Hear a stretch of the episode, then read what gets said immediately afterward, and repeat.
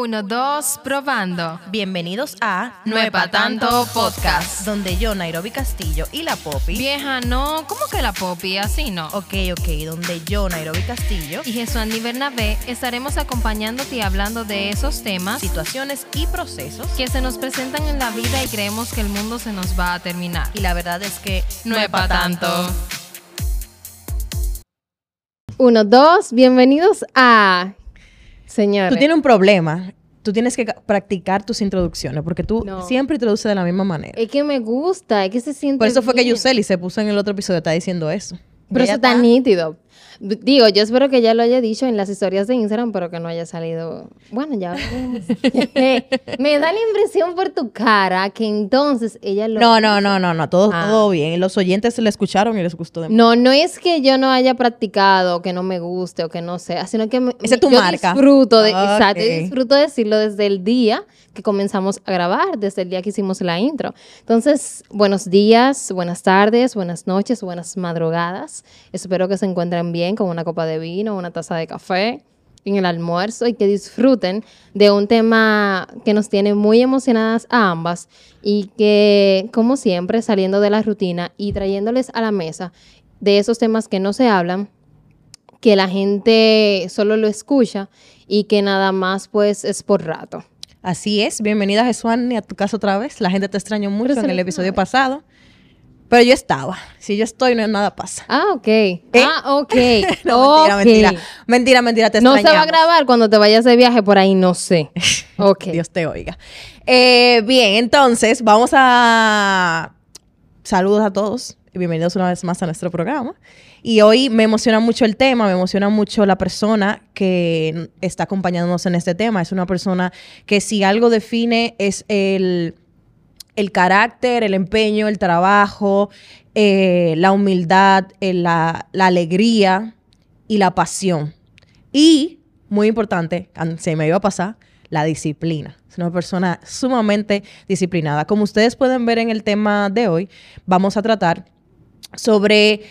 eh, La vida ajá. está... La vida es para los astutos. Ya, se me iba, ya me iba a poner más filósofa de la cuenta. Sí. La vida es para los astutos. ¿Y qué queremos decir nosotras con esta frase o qué quiere decir esa frase? No es solamente, normalmente cuando uno escucha la frase dice, ah, no, eso es para gente habilidosa que hace la cosa como por detrás. Y en realidad no, en realidad se trata de aprovechar las oportunidades. Las oportunidades van y vienen en tu vida muchísimas veces, pero las oportunidades no van a hacer tu trabajo. Si ya la oportunidad te llega y tú no haces el trabajo, entonces se va. La oportunidad dice, bueno, esta persona no, no me quiere aquí, me largo. Es como la creatividad, la inspiración, etc- etcétera. Entonces, la persona que nos va a acompañar, que nos va a debatir con nuestro, en nuestro tema el día de hoy, es una persona que esta frase lo hace, la hace muy viva en su vida. Desde mi punto de vista, me imagino que ya cuando conozcamos su historia más a fondo, eh, vamos a saber un poco de él. Entonces, Sabe que, Ajá, perdón Nairo, una de las cosas que yo más disfruto al momento de cuando Nairobi nos sentamos a sacar los temas, cuando nosotros nos tomamos una noche o un día o una tarde para eso, es que desde el momento que yo le dije a Nairobi del tema, él me dijo, no, tiene que ser esta persona. Sí, una vez. Yo estoy aquí Yo sentada, emocionada, esperando conocer la historia. Tengo aquí un breve resumen y de verdad que espero sacar mucho provecho. O sea, de todas las personas que se sientan, solo con leer eh, pinceladas. pinceladas, yo dije, no, pero que yo necesito, yo no casi no voy a hablar, porque yo necesito escuchar el día de hoy. Y conectando con lo que dice Nairobi, señores, a veces la gente le encanta decir, eh, las oportunidades es cuando lleguen a la puerta. En este mundo es, tú tienes que salir a, buscar esas oportunidades Hacerlas. hacer las oportunidades. Entonces, por eso traemos este tema, porque nos han enseñado que van a tocar a la puerta. Ajá. Y lamentablemente ya no es así. Estamos en un mundo que la gente sale. O sea, hay demasiada gente fuera que es muy bueno decir, ah, mira, pero Keuri puso un salón. Eso seguro lo puso muy fácil. Eso seguro él cogió un préstamo en el banco, fue suerte, porque tiene muchos amigos. con- Señores, ustedes no saben lo que pasó detrás. Y hay muchísima gente también que anda joseando, como yo le digo en buen dominicano, que no conocemos el trasfondo, pero nos sentamos a juzgar y decir, él la tuvo fácil. Exacto. O sea, de Alexander yo pudiera decir, ah, bueno, no voy a decir lo que es, vamos a dejar que él lo diga. Él la tuvo fácil. ¿Por qué? Porque yo no conozco su historia. Entonces, por eso hoy traemos esa historia. Para que ustedes vean que las oportunidades a él no le tocaron la puerta, él salió a buscarlas. Y cómo ahora él está disfrutando de haber salido a buscar esas oportunidades. Bueno, pues sin más preámbulos, en la mesa de hoy tenemos al coreógrafo, intérprete y maestro de la danza, Señores. Alexander Duval. Bienvenido, Alex. ¿Cómo estás? ¿Cómo te sientes? Gracias, gracias por esas hermosas palabras tan motivadoras, tan, tan que demuestran que qué bien se siente hacerlo bien sin hacer el mal. Me encanta. Mira, tú sabes que Alexander es el primer bailarín, si no me equivoco, ¿verdad? Primer bailarín del Ballet Nacional Dominicano. O sea, tenemos aquí un artista que representa la danza de nuestro país. O sea, él va a lugares a representar nuestra bandera. O sea, no tenemos cualquier gente en esta mesa, tenemos una gente. por eso digo que casi no voy a hablar porque yo tengo que sacarle provecho a esto. Muy bien, pero vamos a comenzar de una vez. Alex, cuando tú escuchas la frase, el mundo es para los vivos, ¿cómo tú me definirías que tú lo haces vida? O sea, que tú haces viva esa frase en tu vida. Mira, yo siempre he sabido que esto no se hizo para la gente que se queda sentada, ni la gente que, que, que pone en su cabeza, solo en su cabeza todo lo que quiere hacer. Yo siempre he dicho que si tú no pones el pie afuera, nada va a suceder. Yo siempre abro la puerta de mi casa y digo, voy por más. Me miro al espejo y digo, yo mismo tengo que ser mi propia competencia. Yo tengo que luchar más porque siempre he tenido algo claro en mi vida y es que no quiero ser uno más del montón ni ser superior a nadie, pero sí quiero ser un ejemplo. No quiero ser recordado por el que qué bonito bailaba, qué bonito lo hizo. No, sino durante esa trayectoria fue limpio, fue humilde, fue tranquilo, aportó, dio sin recibir nada a cambio, sin buscar ese tocar de la puerta. Esa frase que tú me acabas de decir, es, es mi vida, es mi diario vivir. Porque siempre y cuando miro atrás de dónde vengo y todavía pienso qué quiero ser, esa frase toca muy duro en mí y digo, no puedo quedarme atrás, no puedo quedarme en el patio donde vivía, no puedo quedarme en esa casita donde vivíamos mis seis hermanos y mi madre quien lavaba, quien me mandaba a buscar la ropa, quien me mandaba a buscar agua para ella poder lavar y para ella poder darnos agua de limón con pan, porque ella dice que de eso no, que con eso no íbamos a morir, íbamos a salir adelante. Entonces esa frase me empodera, me llena de fuerza, me hace una persona llena, llena, llena de energía para decirme a mí mismo, se puede. No importa de dónde venga. Wow. Los primeros minutos está fuerte. Eh, Alex, mira. Qué fuerte. Eh, según tu historia, dice que tus inicios en la danza fueron a los seis años. Y ahora mismo tú mencionas que tú vivías en una casita pequeña, tu mamá lavaba, una, una señora humilde, para mantener a seis hijos, incluyéndote. Eran cinco hermanos y tú. ¿Cómo tú llegas a conectar con la danza, o sea, como tú antes de los seis años llegas como, mira, quiero hacer esto, entra a la puerta de la danza, y como ese niño que al parecer, porque no sé, hay un, como una idea en la sociedad de que ese tipo de actividades de danza, de teatro y de cosas así son como para niños más privilegiados, como que los niños de escasos recursos tal vez no pueden llegar a eso. ¿Cómo tú descubres que la danza te llama la atención, ese primer como que, ay, ¿y cómo tú unes el, tengo que salir adelante porque tengo, no voy a vivir aquí para siempre y lo voy a hacer a través de la danza, aunque la sociedad dice que esto no, este mundito no, este mundo de la danza no deja. Así es.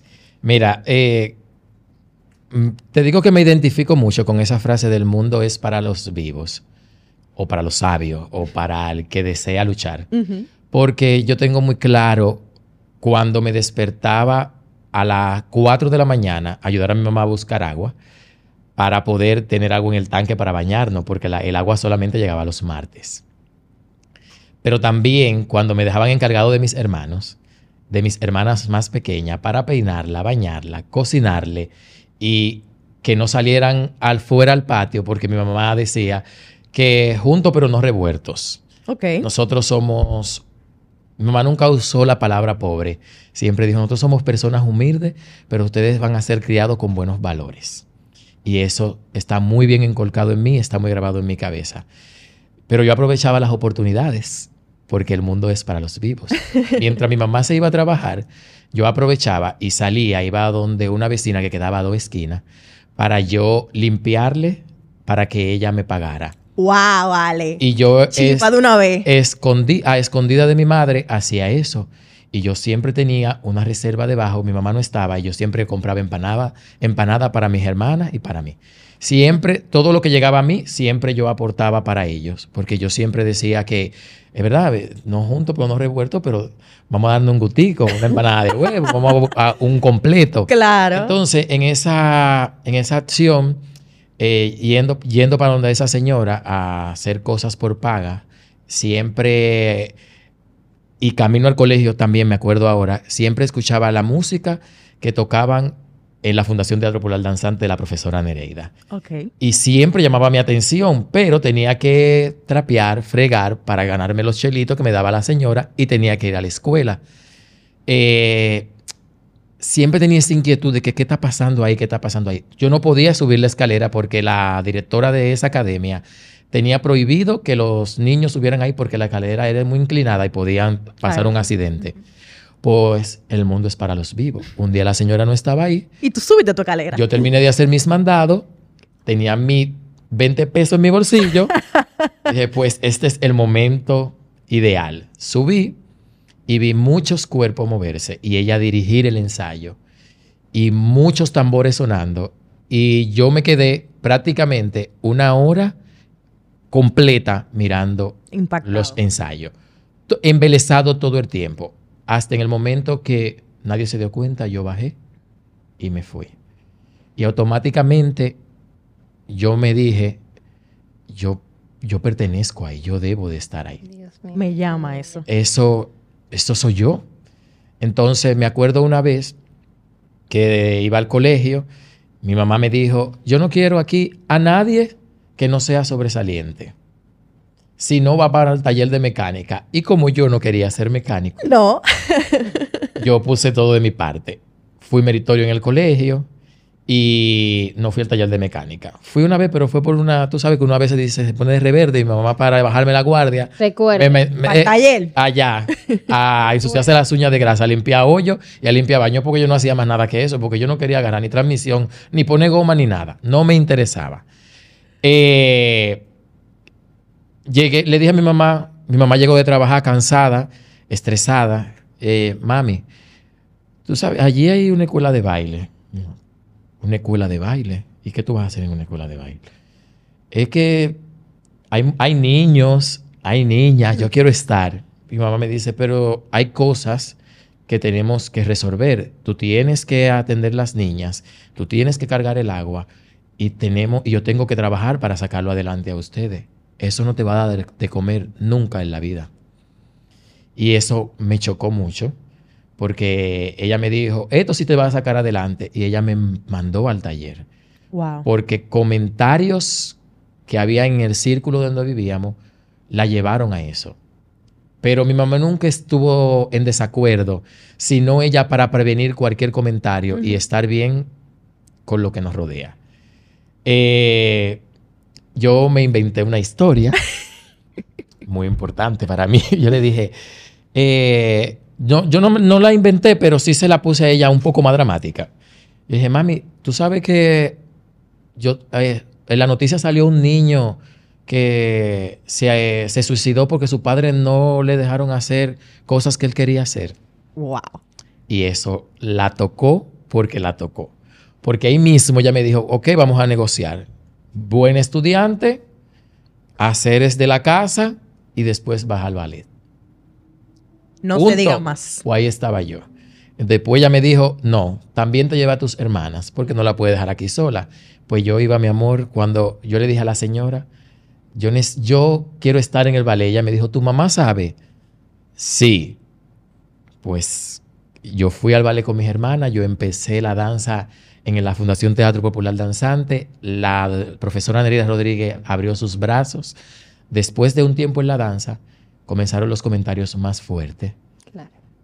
del círculo donde yo vivía, que comenzaba que él iba a ser gay, que eso no, que no le permita eso, pues mi mamá me sacó. Pues la profesora Nereida fue hasta mi casa Wow. y le dijo, él va a bailar y si usted no lo deja bailar, yo la voy a meter presa. O sea, tu mamá, tú siendo menor de edad, porque Así resalta es. esa parte, tú eres menor de edad. Así Exacto. es. Todavía está debajo de ella. Pero es que yo creo que ella, la profesora Nereida tenía esa conciencia de que mi mamá sí quería, pero ella por lo Sí, que por los había comentarios, dado, se dejaba llevar ella el no, ella no me dejaba. Pero después las cosas fueron fluyendo. Eh, yo fui siendo meritorio en, les- en el Se volvió a colegio, negociar. haciendo mis haceres. Ya ella me veía, o sea, muy entusiasmado. Y ella veía, de, eh, sí había, ella se hacía incógnita de, que, de dónde yo sacaba para Sí, yo comprarme mis cosas, porque ella decía, pero tú, tú tienes todo, tú no me pides nada, tú sabes que yo no tengo, pero tú tienes todo. Y ahí fue que ya no estaba de acuerdo, pero lo dejaba pasar, que era que yo hacía mandado por paga, yo fregaba por paga, yo eh, trapeaba por paga y eso fue sustentando mis cosas que yo necesitaba para la danza. Hasta que hoy en día yo puedo decir, yo ayudé a mi familia con la danza. Yo saqué a mi mamá del patio de la- eh, con lo de la danza. Yo le compré la primera lavadora a mi mamá con la danza. Yo le compré unos muebles a mi mamá con la danza, un comedor y un juego de habitación que yo le dije, esto que hay aquí es tuyo. Todo lo que yo he hecho es para, para ustedes, porque aún no me toca a mí. Yo siento que tengo que dar más. Y entiendo que por eso me identifico tanto con esa frase, porque en base a que hice mandado por paga, limpié por paga y fregué por paga, fui astuto y llegué a algo que me pertenecía, a lo que en realidad soy un artista. Wow. Ese. Ya yo estoy anotando. Ya yo me vi anotando en mi escritorio. Ese niño curioso que escucha la música, que dice, no, que yo tengo que aprovechar que la profesora no está ahí, yo voy a subir. Que se vio en los primeros escenarios. Cuéntanos cómo fue. ¿Cómo comenzaron esos primeros pasos? ¿Cómo esa profesora que de un momento a otro ve que tú no vas a la clase, va donde tu mamá y le dice, eh, eh, ese niño tiene que continuar. Que qué vio en ti, que... ¿Qué, qué fue lo que despertó en ella que dijo que no? No, que no, tiene que no vamos a desperdiciar No, no podemos. Yo, sí, yo siempre fui muy inquieto y yo indagué mucho desde que entré en la danza. Yo veía cómo, yo me quedaba impactado mirando cómo los, cómo los coreógrafos y maestros ejecutaban su trabajo. Y para mí era muy interesante cómo aportaban, cómo llegaban niños de Guachupita y niños de la Ciénega y los recibían con amor y aportaban en ello. Pero siempre hay una frase que va a, iden- va a estar en mí, que su meta no era ser grandes bailarines, sino hacer mejores seres humanos. Wow. Por eso recibían tantos niños de Guachupita, de la Ciénega, de Lomina, sin, a veces sin cobrarle ni un peso, porque el aporte eran como en ese tiempo, como 75 pesos para el botellón de agua, para papel de baño. Ahora en este tiempo, ahora lo que es son 250 pesos, ahora en este tiempo, el aporte. Ella vio en mí un guerrero más que todo. Porque ella me decía, tú tienes condiciones para la danza clásica, para la danza folclórica, para la danza jazz, para ser maestro, para ser coreógrafo. Y tuvo la razón. Eh, a los nueve años llegan unas oportunidades de beca a la fundación para tomar clase de ballet en, la es- en la escuela más prestigiada de aquí de la República Dominicana, que el, el Conservatorio de Danza Lina Abreu Ujú. de cuales era para varones. Y llevaron todos los varones, pasaban de 20 años. El único varón que tenía 9 años era yo. Ay, Dios. Y cuando nos llevaron allá, eh, nos dieron la oportunidad a todos de, de expresarnos artísticamente, de movernos. Y el maestro Armando González dijo, contigo va a ser muy fácil. Tú siempre vas a estar ahí en esa esquina al lado mío. Y cuando yo vi ese interés, para mí se activaron todas mis posibilidades de estar en los grandes escenarios. Yo iba, a mí me llevaban a las funciones de él y yo siempre decía la palabra, yo voy a estar ahí. En algún momento a mí me va a tocar. Y he bailado en ese escenario, he salido del país he recibido aplauso de pie y digo, aún falta, aún falta cosas por hacer. Sí, lo tengo, pero siento que falta algo más, porque yo creo que hacer arte sincero, yo creo que hacer arte, arte transparente para que el que está del espectador, que está mirándote, no solamente aplauda, sino que se vaya con algo, que te diga, wow, me tocaste. Como muchas veces me lo han dicho, que para mí es más satisfactorio eso, que tú me digas, wow, cómo la cargaste, cómo la bajaste, cómo subiste la pierna. No, que tú te acerques y me digas, me voy tocado, me voy sensible, me voy motivado a cuando haya otra función y haya otra promoción y tú vayas a estar, yo voy a venir con los ojos cerrados. Wow, sí. Me encanta porque eh, desde pequeño Alexander se nota, según su historia, que no fue conformista. O sea, él nada más tenía ciertas tareas. A esto, ve a la escuela y cuida a las hermanas. Y este es el dinero y esto es lo que hay. Y él dijo, ¿y si yo limpio allí y me gano ese dinero y comemos otra cosa? O sea, él dijo, es que no puede, es que tiene que haber algo más allá. Y parte de, no ser, de, tener este ímpetu de aprovechar las oportunidades, de no, no conformarte. Y Alexander no se conformó. Entonces vio, vio la danza, dijo, quiero entrar, lo hizo y yo lo voy a hacer, pero no tengo los recursos, pero no importa, yo voy a, trabajar, lo voy a conseguir, mi mamá no va a pasar dolores de cabeza por eso, por dinero o por cosas que me falten, mi mamá no va a pasar. Entre, comienza su, carrera, por así decirlo, de, de, Pinino, eh, y de, en, el 2000, de, en el 2008 estás en el folclórico, en el ballet folclórico, y en el 2009 te pasan al clásico. Tus inicios fueron en el folclórico, pero como te decía tu profesora, tus condiciones. Entonces, para todo. Se abrió otra nueva puerta, porque creo que tu vida es puerta tras puerta y tú las has abierto, atravesado y ganado con éxito todas. Entonces, estoy en el ballet, logro estar en el folclórico, el ballet folclórico eh, nacional. Una de las primeras instituciones. Exactamente te abren una puerta como que, mira, aquí está el ballet de la danza. ¿Cómo tú dices, cuando se te presenta esta oportunidad, cómo tú dices, mielquina? Eh, eh, no, no, se te ocurre como mirar para atrás o te da miedo o cómo tú abrazas esta oportunidad y cómo te destacas dentro del ballet clásico nacional. Mira, las oportunidades hay que abrazarla y abrazarla fuerte y defenderla con el pecho afuera grandemente. Porque cuando me, cuando me dieron la oportunidad en el Ballet Clásico Nacional, fue porque faltaban dos varones para una función que iba a ser en un mes. Y mi maestro, que, era el maestro de cabecera del Ballet Clásico Nacional, eh, me propuso. Entonces, cuando llego, todo el mundo, sí, claro. Pues automáticamente la directora dice, ¿tú quieres pertenecer al Ballet Nacional Dominicano? Sí. Yo le dije, ¿tú no te atrás? Sí. Eh, porque yo me sentía más identificado con, el, con lo que yo podía aportar en el arte desde el Ballet Clásico Nacional. Siempre tú debes encontrar con todo, con todo, con toda piedra en el camino. Hay de todo. Pero tú siempre tienes que tener claro lo que tú quieres y a dónde quieres llegar. Porque comenzaron a pasar situaciones, hubo lesiones de principales, automáticamente en poco tiempo yo paso a hacer roles principales.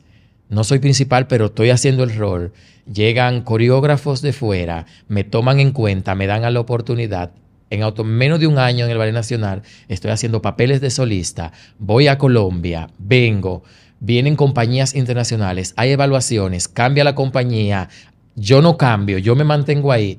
Entonces, yo digo, así hay que enfrentar la vida así. O sea, independientemente de todo lo que esté pasando alrededor, si tú estás firme. con lo que tú quieres, nada te va a perturbar y nadie te va a desenfocar. Claro, hay que. Hay altas y bajas. Tú vas, tienes que bregar con eso porque tú eres un ser humano y más cuando eres artista, eres muy sensible con todo lo que pasa a tu alrededor. Automáticamente en dos años soy uno de los bailarines, salgo en el programa como bailarín solista de la compañía por la oportunidad que me da una de las coreógrafas que invitaron, residente, que era Elizabeth Cruz, me tomó, en, me tomó en cuenta y me dio la oportunidad automáticamente, bailando con una de las primeras bailarinas del Ballet Nacional de Cuba, de Carreño.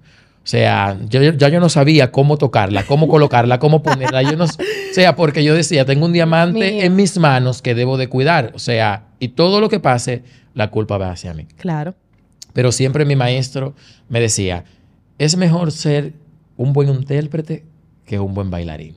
Y yo no lo entendía hasta que la gente me decía, wow, qué hombre tú eres, cómo tú cuidas a la mujer, cómo tú la embelleces, cómo tú la destacas. Y eso fue llenándome, llenándome, llenando, llenando, hasta que a esta altura del juego puedo decir que soy uno de los mejores partners de la República Dominicana. dígalo. Todas. Dígalo, dígalo, Qué hermano. Todas, dígalo. todas aman humildemente bailar. Bailar con Alexander Duval. Dígalo, dígalo. No hay duda de eso.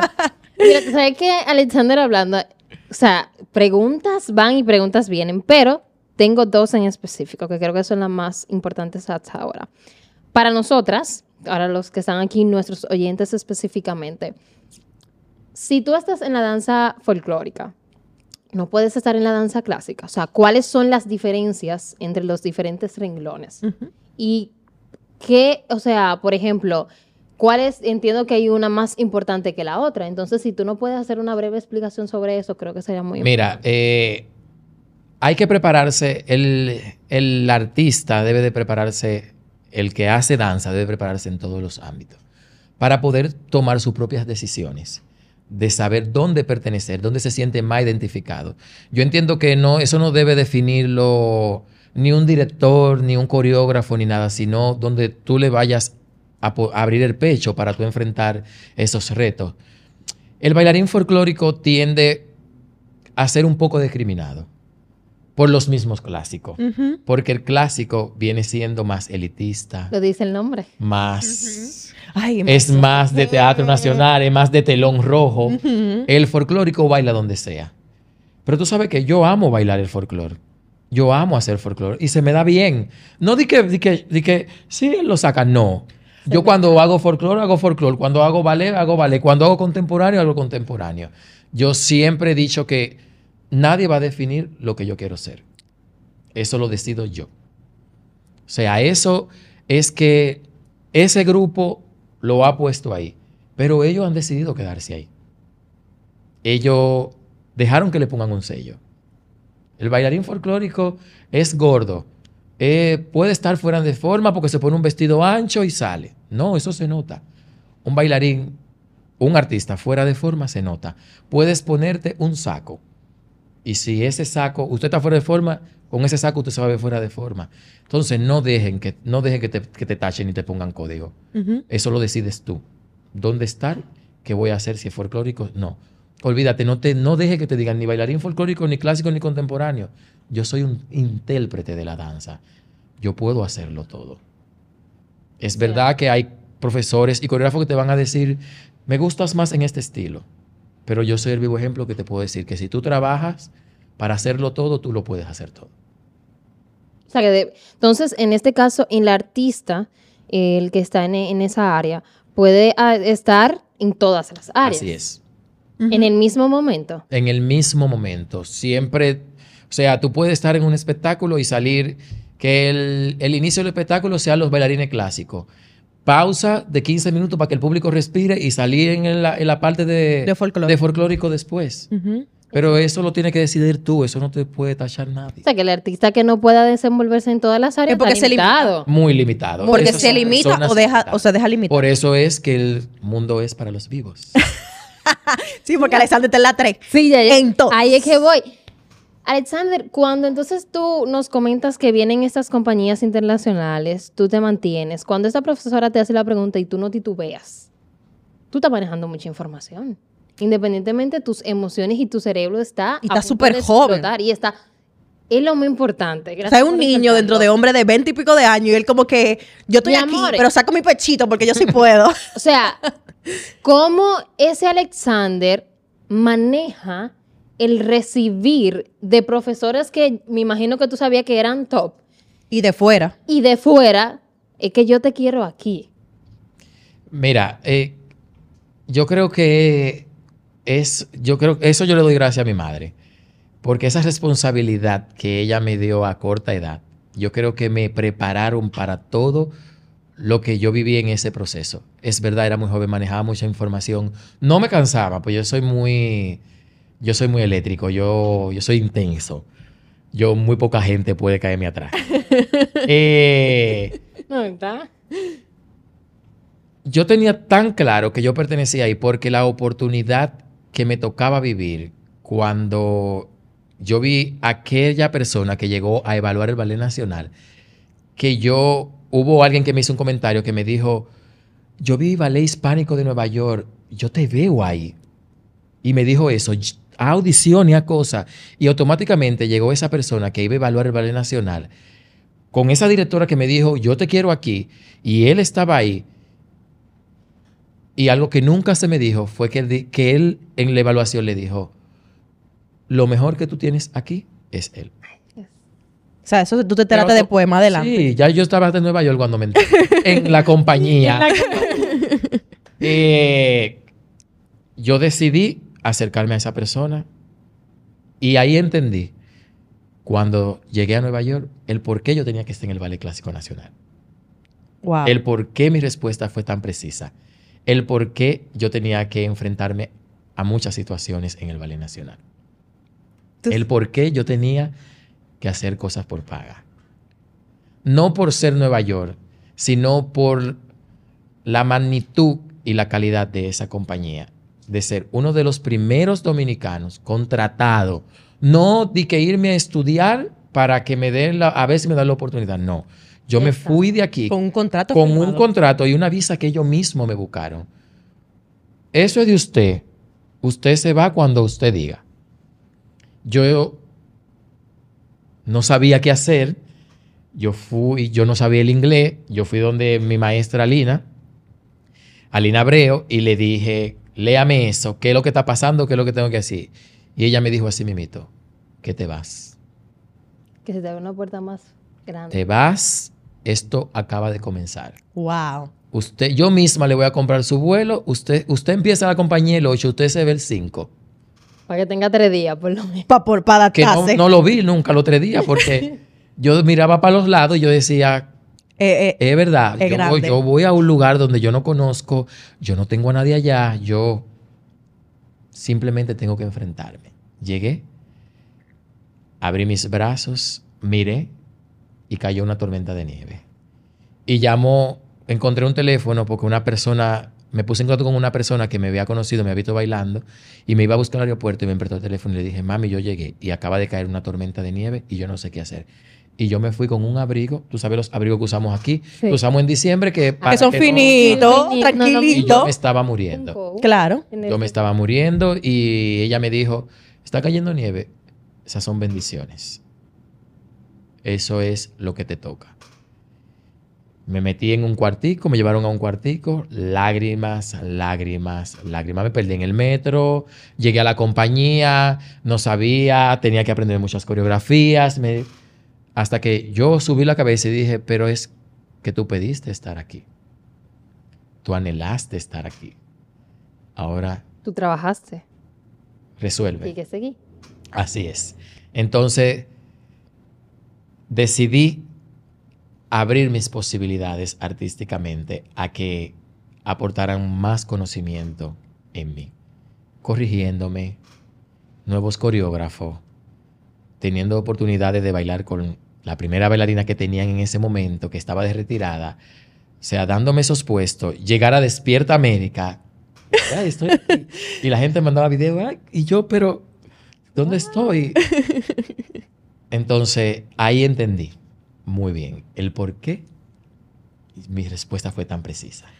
Tú sabes que Alex, eh, eso no, obviamente esto pasó en un trayecto porque tú entras en el ballet de en el ballet de hispanoamericano de Nueva York al- en el 2012. Estamos hablando, estamos haciendo un recorrido, ¿no? Sí. Pero dentro, si tú ves el lapso de tiempo de los seis años a, a el 2008, 2009, 2012, ahí no hay un lapso de tiempo largo. Eso es No, clan, clan, clan, clan, clan, clan, para llegar fuera es muy rápido. Cuando yo digo. lo leí, yo dije, no, pues yo tengo que sentarme a escuchar porque es que no hay tiempo. Entonces, él ta, ta, ta, ta, ta, ta, ta, el voy, sí, lo hago, lo, y, y- y llegar a, Estados Unidos, a Nueva York en este caso, que por muchos, muchos años, ya ahora no sé qué tanto, pero por muchos años es el gran sueño americano, para toda Latinoamérica. El gran sueño americano para, todo la para toda Latinoamérica. Y Alexander llega a esto, se enfrenta, por primera vez tiene miedo, sufre, llora, eh, se, se desanima, se desgarra y dice, espérate, pero es que yo lo pedí. Y si yo lo pedí, yo lo voy a sacar. Entonces, parte de, de no aprovechar las oportunidades también es el miedo. Tenemos miedo y nos echamos para atrás. Pero Ale no. Ale dice, no, espérate, tengo miedo, pero ya yo estoy aquí. Hay dos cosas. O me voy para mi casa, para mi campito y me conformo. Pero ese Ale que se, pues, se ponía a fregar para conseguir su dinerito para el cosa, ese era el Ale que estaba ahí. Que subió la escalera cuando la profesora no estaba. Exacto, ese Ale que se retó a retar a la profesora y a subir atento a él, atento a él, iba a sobrevivir en Nueva York y, y, y se desenvuelve grandísimamente a Nueva York y llega aquí con las puertas abiertas y se ha mantenido. Doblemente, puertas abiertas doblemente. Puertas que yo pensé que nunca se iban a abrir. Y no solamente eso, Alex, tú ya no eres solamente bailarín. Alexander es profesor y es un buen profesor. Y, y ese niño chiquitico que, que comenzó a decidir que, ay, el profes eh, qué bien lo, lo hacen los profesores y él también como que profesor, eh, eres entrenador físico, eh, has sacado muchísimas cosas. eh, a raíz de eso. O sea, no te has conformado solo encasillado como que bailo ya. Alexander baila, Alexander es, es empresario, es negociante, eh, se desenvuelve en lo físico. Y si tú lo pones ahora mismo a conducir un programa, Alexander te, te Soy hermano, soy hijo, soy padre. Exacto, O exactamente. sea, ¿qué le puedo pedir a la vida? que te brinde la oportunidad de volver a seguir hablando, de seguir abriendo puertas. es que Alexander Así no para. es. Pero oye, lo que él dice que Así todavía es. no tiene una meta. Lo que, Exacto. pasa, lo que pasa es que yo, el ser ejemplo no te, no te encasilla, te mantiene todo el tiempo queriéndote reinventar una y otra vez más, una y otra vez más. Y cuando tú llegas al lado de una persona que tú la estás entrenando y te dice, te da ese gracia con esa sensibilidad y esa transparencia, tú dices, coño, pero también por esta parte también estoy aportando. Estoy dándole ese, ese aliento a esa persona de que sí se puede. ¿Qué le dirías a ese Alexander de seis años que dijo, esa música me llama la atención, yo tengo que subir allá arriba, tengo que subir esa escalera? ¿Qué le diría a Alexander de hoy con ¿Qué le todo lo que ha a logrado? Alexander de hoy con todo lo que ha hecho? Súbela cuatro veces más. Haz 70 mil mandados más. Eh, haz cosas escondidas para estar bien y para conseguir lo que quiere. Y lucha. Lucha porque el mundo se hizo para luchadores. Esto no se hizo para personas débiles, lamentablemente. Y el que diga que, que nació con la suerte de, de tener las cosas es mentira. Porque tú puedes tener las herramientas, pero si tú no trabajas, no vale de nada. Cuando tú le dices, algo que nosotros siempre tratamos con los oyentes es como que dejar un mensaje bien marcado. Y Alexander, de verdad, tu historia es demasiado. O sea, viendo los años, de verdad, es mucho. ¿Qué tú le dirías a nosotras también, a nuestros oyentes? El mundo es para los vivos, desde tu experiencia. Sobre todo en una sociedad como la de hoy que está acostumbrada a no me funciona, lo, dejo y hago otra cosa, no me funciona, lo dejo y, y es fácil como soltar las cosas y dejar la media en relación, en trabajo, en todo en la vida. ¿Qué tú le dirías tú que te mantuviste y sacaste una carrera y ganancias económicas también y posición económica también de esa carrera, sin titubear, sin saltar para otro lado? Yo le diría, sobre todo a la juventud de ahora, que no deje que nadie apague tus sueños, no deje que nadie te ponga etiqueta, no deje que nadie te diga, hoy no puedes. Porque después, cuando tú te cierras en tu, en tu cuatro, en tu cuatro paredes, tú, tú mismo te vas a preguntar, pero ¿por qué no lo hice y dejé que otro decidiera por mí? La gente ahora mismo está mucho trabajando para que tú le hagas el momento bien. Pero si tú no trabajas en hacerte bien a ti mismo, con lo que tú quieres, luchando por lo que tú quieres, no vas a conseguir nada. Porque el otro se lleva todo de ti. Se lleva tu energía, se lleva tu fuerza, se lleva tu, tu entrega, se lleva tu propio trabajo. Y al final de cuentas, tú quedas vacío, tú quedas desgastado. Luchen por sus sueños. Levanten la cabeza, saque el pecho, aprieta tus puños y enfréntate al mundo. Porque es lo único que te llevas. Wow. Señores, yo no voy a agregar más nada. Eh, No, que no se puede. Gracias, Alexander, por estar aquí, por iluminarnos. Tu vida es un gran ejemplo. Gracias a Eh, sé que todo el mundo que tiene contacto contigo aprende, se lleva algo. Eso es muy importante, eh, que tú tengas contacto con la gente y que te lleve algo positivo de esa gente. Y Alexander, de verdad, marca a todas las personas con las que está. Fuera de la danza, dentro de la danza, familia, en, amigos, en todos los ámbitos. Gracias por aceptar estar aquí, por, por escucharnos. Ustedes que lo escuchan, síganlo en sus redes. eh, de verdad que vale la pena. eh, si lo ven en el teatro, vayan a verlo porque vale mucho la pena observar a Alexander en escenario. eh, y sobre todo después de conocer esta historia porque la vamos a ver con ojos diferentes. Y nada, señores, eso, Annie. Nos vemos la próxima. Esto no es para tanto. Acomódense que esta historia de, verdad fue mucho con demasiado. Alexander, gracias. Gracias a ustedes. Nos vemos en la próxima y bye bye. Bye.